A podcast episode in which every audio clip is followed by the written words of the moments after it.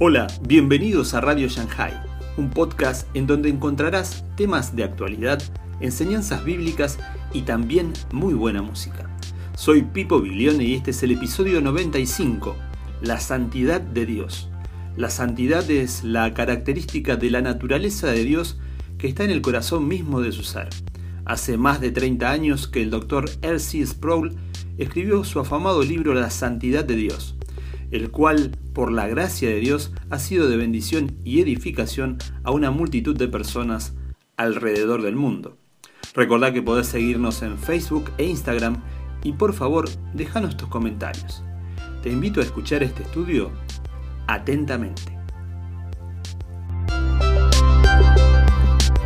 Dios y Padre nuestro, al acercarnos a este tema de tu carácter santo, Sabemos que nos estamos embarcando en una tarea imposible. Y aún en este momento estamos parados en Tierra Santa, un lugar que si no fuera por tu misericordia y tu gracia se abriría y nos tragaría por completo. En este momento te rogamos por una doble porción de tu gracia y misericordia sobre nosotros mientras buscamos entender estas cosas que son tan importantes en nuestro entendimiento de ti. Invocamos la presencia del Espíritu de verdad, quien es el mismo Espíritu Santo, para que nos ayude en esta labor. Pedimos esto en el nombre de Cristo. Amén.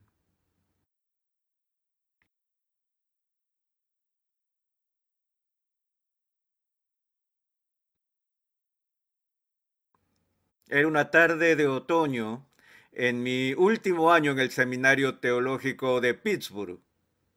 Y recuerdo con claridad que estaba estudiando por mi cuenta en la biblioteca. Tenía una pila de libros frente a mí y como saben, una biblioteca de seminario es tan tranquila como la morgue. Nadie puede hablar o conversar. Es un profundo silencio. De repente perdí mi concentración debido a un murmullo que empezó a correr inesperadamente por los estantes y las mesas de la biblioteca. La gente comenzó a alborotar el ambiente y empezaron a dejar sus asientos y escritorios para salir corriendo por los pasillos del seminario no sabía lo que estaba pasando hasta que una señora o alguien allí dijo en voz alta que fue muy directo, alguien le ha disparado al presidente. ¿Se imaginan un anuncio como este lo que podía causar en las eh, rutinas diarias y normales de las personas? Corrí hacia afuera y como el resto de estadounidenses me pegué a la radio para escuchar los boletines de última hora mientras el presidente Kennedy estaba luchando por su vida y luego, por supuesto, se hizo el anuncio de que había muerto. Al día siguiente, las próximas semanas, los meses siguientes, el pueblo de los Estados Unidos estuvo preocupado con este momento trágico de nuestra historia la muerte súbita de un presidente muy popular. Un tiempo después salió un libro titulado Johnny, apenas te conocíamos, que llamaba la atención al hecho de que su periodo presidencial fue en realidad muy breve, pero sea el momento que sea, señoras y señores, en que el líder del poder ejecutivo, el rey o el primer ministro de una nación, fallece, es un momento solemne y muy serio para la nación.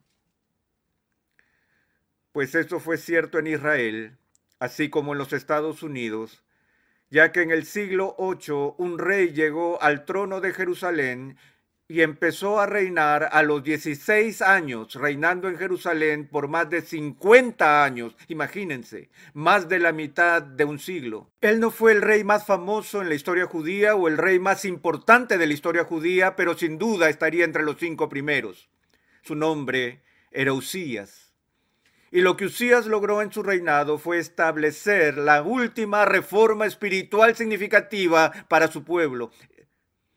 Y cuando murió y falleció a propósito en desgracia, porque fue una especie de héroe trágico salido de Shakespeare, que violó sus propios principios de ética y espiritualidad en el último año de su vida. Pero cuando murió, su muerte como que marcó un momento crucial, un antes y después de la historia judía, porque desde ese día la vida espiritual y la vitalidad de la nación judía entró en un profundo declive del que nunca pudo recuperarse. Creo que es significativo en la providencia de Dios que cuatro años después de que Isaías muriera, la ciudad de Roma fue fundada y hubo un cambio cultural que le dio forma a todo el futuro destino de la historia. Pero en medio de las luchas de esta nación, Dios llamó a un hombre a la sagrada vocación de profeta y algunos lo llamarían el mayor profeta de la historia del Antiguo Testamento, un hombre que no solo era religioso, sino que también era un estadista por derecho propio, que dialogó con varios reyes durante todo su ministerio. Él fue un profeta que dijo que algún día en el futuro una virgen concebiría y daría a luz un hijo, y que el nombre que se le daría sería Emmanuel fue el profeta que dijo que en el futuro el siervo del Señor vendría y llevaría los pecados de su pueblo. Su nombre, por supuesto, era Isaías. Y el registro de su llamado como profeta se encuentra en el sexto capítulo del libro que lleva su nombre y quisiera leerles ahora la primera parte de ese registro. Dice Isaías capítulo 6 en la versión de las Américas, en el año de la muerte del rey Usías, vi yo al Señor sentado sobre un trono alto y sublime, y la orla de su manto llenaba el templo. Por encima de él había serafines, cada uno tenía seis alas. Con dos cubrían sus rostros, con dos cubrían sus pies y con dos volaban. Y el uno al otro daba voces diciendo, Santo, Santo, Santo es el Señor de los ejércitos, llena está toda la tierra de su gloria. Y se estremecieron los cimientos de los umbrales a la voz del que clamaba, y la casa se llenó de humo. Quiero que se fijen en este breve pasaje que he leído en donde Isaías presenta esta experiencia que tuvo en el año que muere el rey Usías. Y no sabemos con seguridad si lo que Isaías vio fue una visión extática que tuvo lugar en el templo de Jerusalén, o si en realidad lo que Isaías vio fue un atisbo al interior del santuario en el cielo mismo. Prefiero esta última interpretación. Estoy convencido por razones técnicas que no veremos ahora, que lo que ocurrió fue que Dios abrió la cortina, Él removió el velo desde el mismo cielo. Y como Juan, quien siglos después en la isla de Patmos echaría un vistazo al interior del cielo, Isaías el profeta vio al Señor en su trono en el mismo cielo. Ahora, si usted ve en su Biblia, verá que dice, en el año de la muerte del rey Usías, vi yo al Señor sentado sobre un trono alto y sublime, y la orla de su manto llenaba el templo. Si se fija en su Biblia, verá la palabra Señor, y estoy seguro que está escrito con S mayúscula. ¿Así está en sus Biblias? En la versión de las Américas, en el canto de los serafines, donde dice Santo, Santo, es el Señor de los ejércitos. Allí podrá notar que hay esa misma palabra Señor, pero todo en mayúsculas. ¿Cuántos de ustedes notan eso en el texto? Bien, es algo muy común encontrar esto en las traducciones de la Biblia y no se trata de un error tipográfico, sino que los traductores están tratando de señalarnos que algo inusual está pasando aquí. Aunque la misma palabra Señor se repite en el texto, el hecho de que se impriman de forma diferente indica que hay dos palabras hebreas muy diferentes detrás del texto. Cada vez que ves Señor en mayúsculas en las Américas o la NBI, es porque se trata del término hebreo que se traduce en la RB60 como Jehová. El nombre que Dios le reveló a Moisés en el desierto cuando dijo, yo soy el que soy. Ese es el sagrado nombre de Dios, el santo nombre de Dios, Jehová. En el verso 1, esta es la palabra Señor, solo con S mayúscula, y se traduce una palabra diferente, que es el término hebreo Adonai. Y ese es el título más exaltado que el Antiguo Testamento usa para Dios. Se le han dado muchos títulos en el Antiguo Testamento, pero este es su título supremo. En las Américas, en el Salmo 8, leemos, Oh Señor, Señor nuestro, cuán glorioso es tu nombre en toda la tierra. ¿Qué hay allí? Oh Jehová nuestro Adonai, cuán glorioso es tu nombre en toda la tierra. La RB60 en el Salmo 110 dice, Jehová dijo a mi Señor, siéntate a mi diestra una declaración fantástica que se encuentra en el Antiguo Testamento, donde David describe ahora a Jehová hablando con otra persona y atribuyéndole a esa tercera persona el título Adonai, el título reservado para Dios mismo.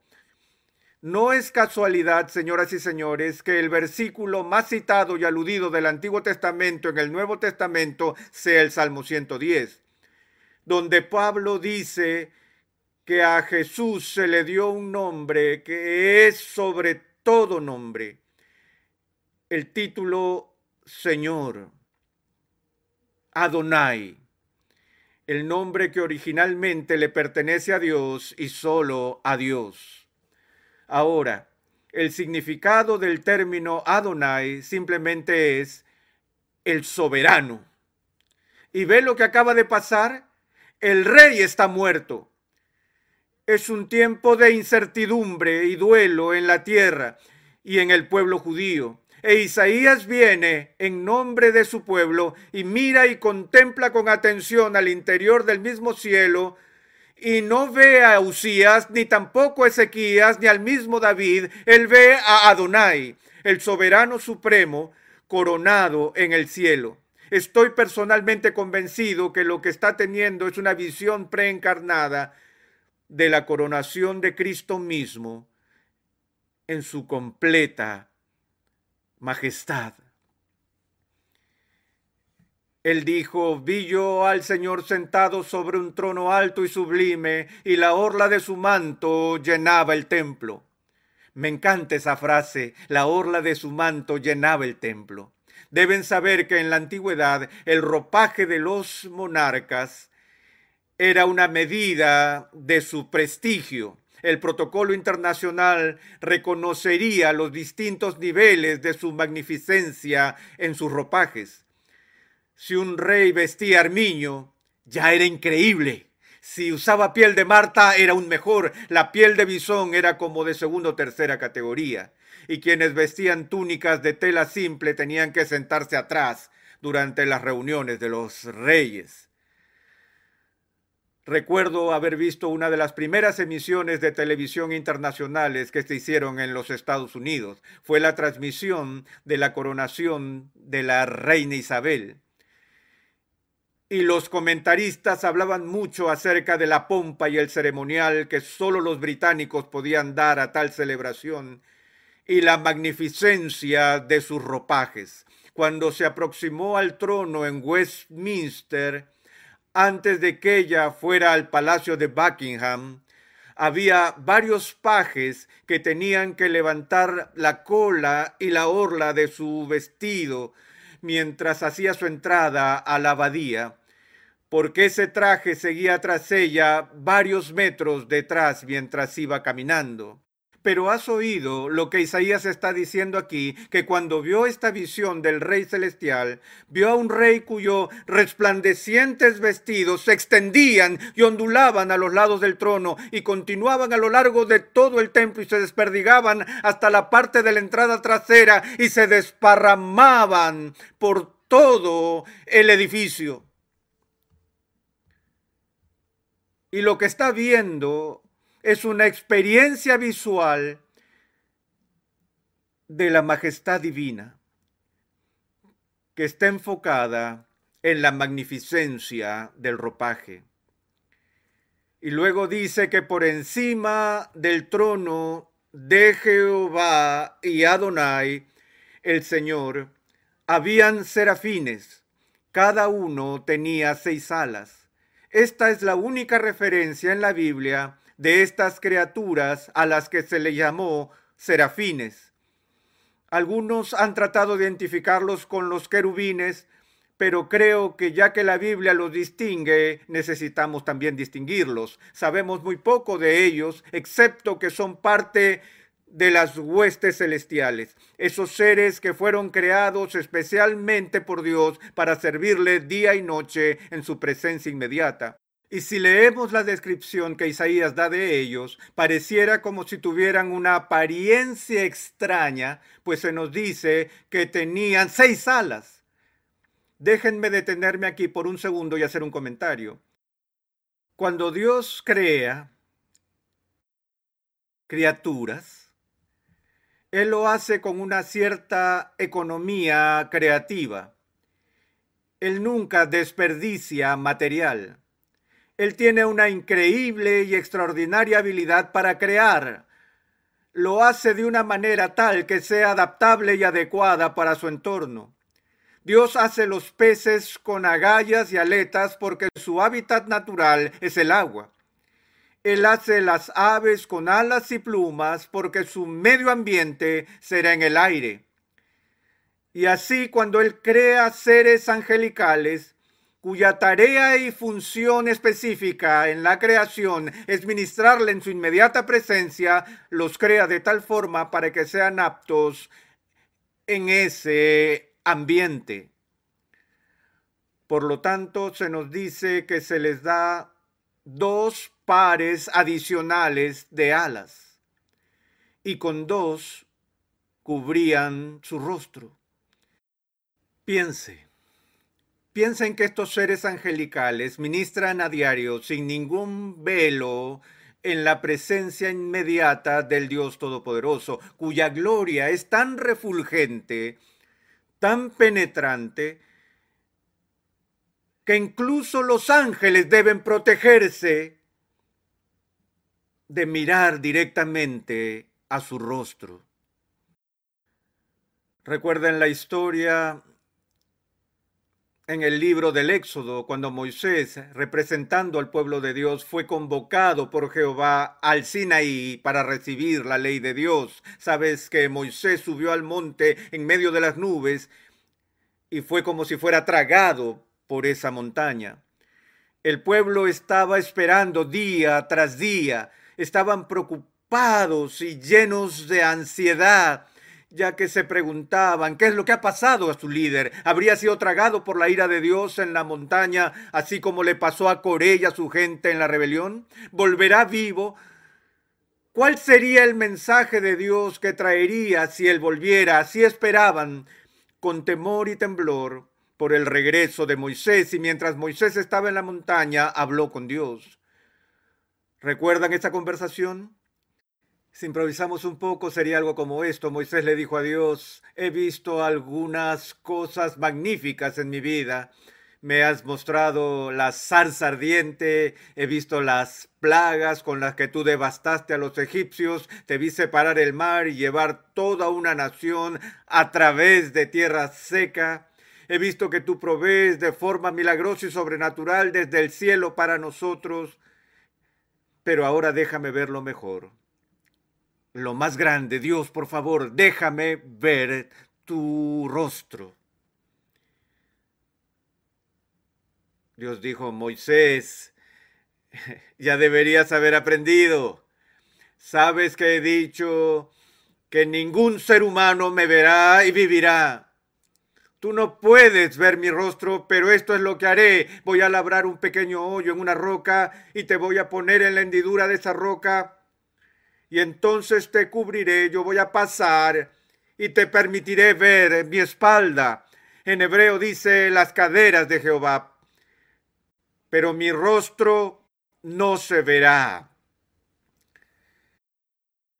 Y así Dios puso a su siervo en la hendidura de la roca y permitió que su gloria pasara. Y señoras y señores, por una fracción de segundo, Moisés tuvo un vistazo de la gloria indirecta de Dios. ¿Y qué pasó? Cuando bajó del monte, y la gente vio esta silueta que se aproximaba en la distancia, se emocionaron por el regreso de su líder y se apresuraron en ir a encontrar y saludar a Moisés y de repente retrocedieron temerosos, se postraron y comenzaron a suplicar a Moisés diciendo, Moisés, Moisés, cubre tu cara. Ellos no podían soportar verle. ¿Por qué? porque el rostro de Moisés estaba brillando con tal resplandor y tal intensidad que cegaba a la gente. Y lo que el pueblo estaba viendo, damas y caballeros, piensen en esto, fue simplemente un reflejo en un rostro humano, producto de un vistazo indirecto de la gloria de Dios.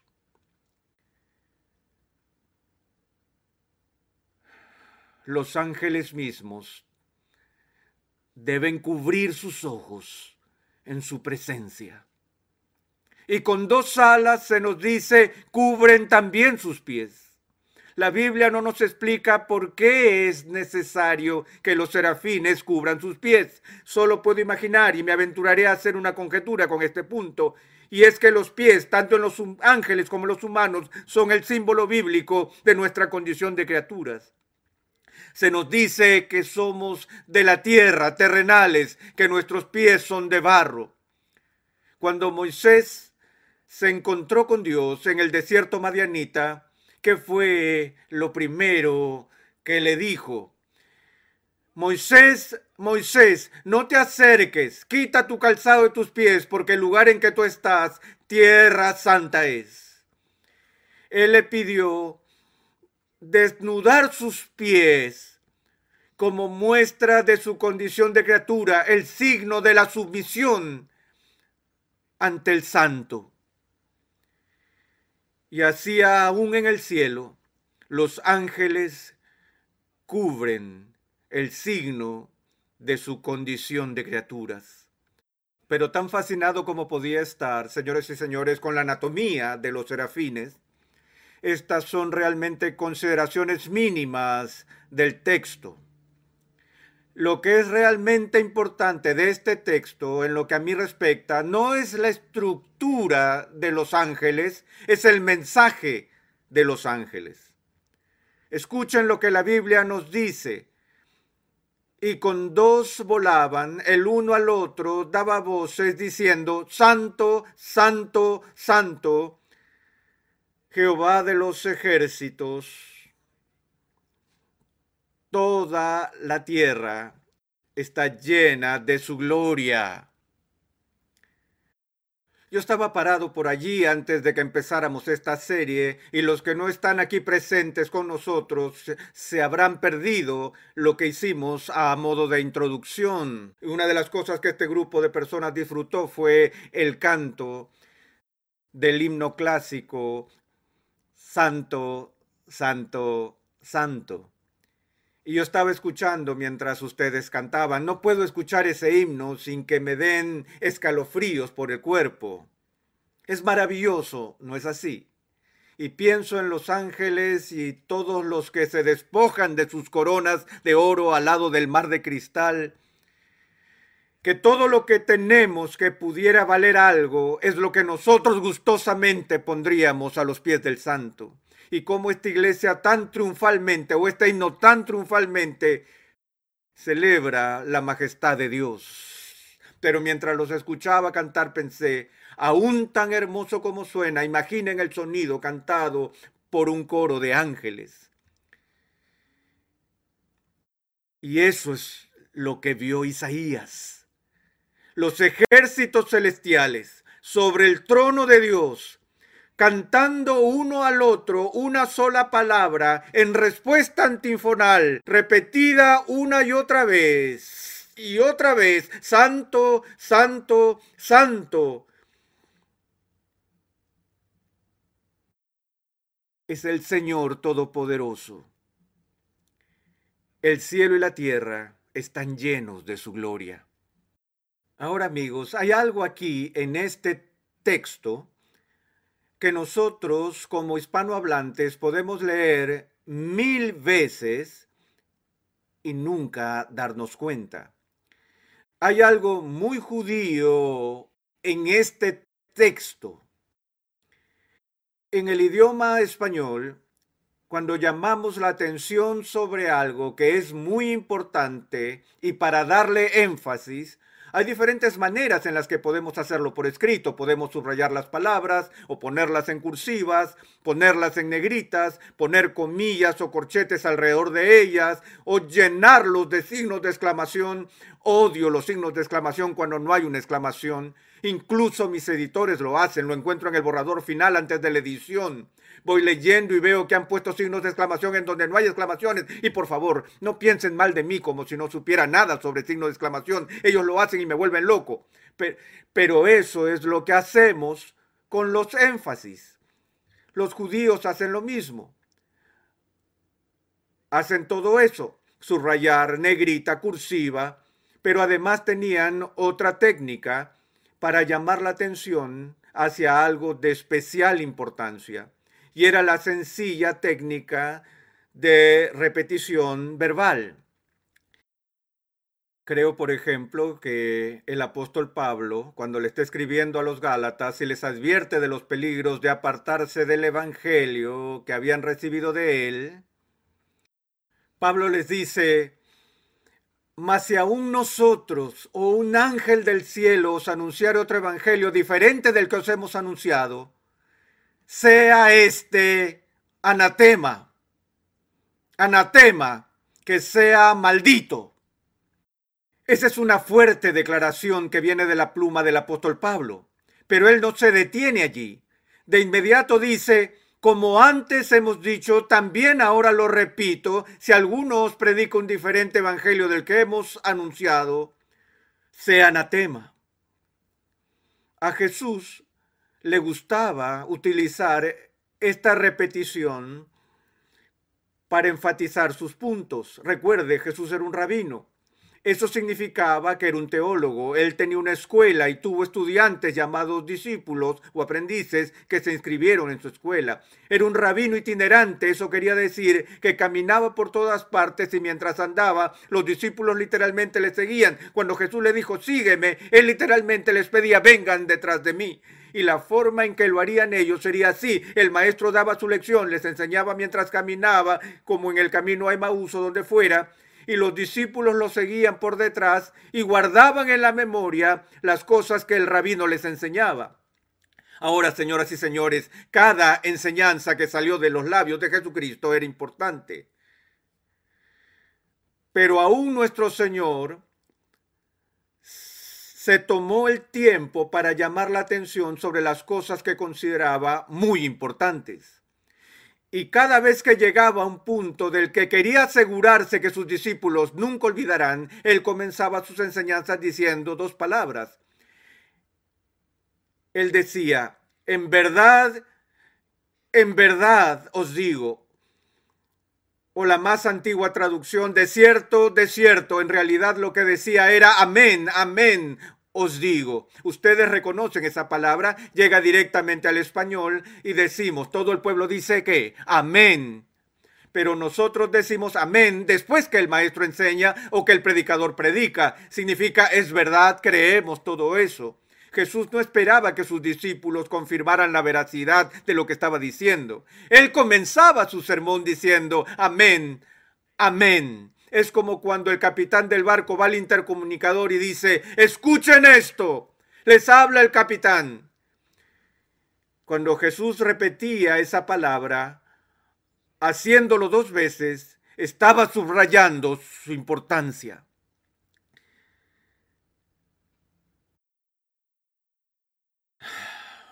Señoras y señores, solo hay un atributo de Dios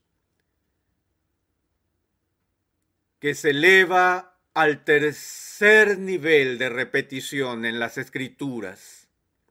Solo hay una característica del Dios Todopoderoso que se comunica en un nivel superlativo desde la boca de los ángeles. Allí donde la Biblia no dice solo que Dios es santo o que aún Él es santo, santo, sino que Él es santo, santo, santo.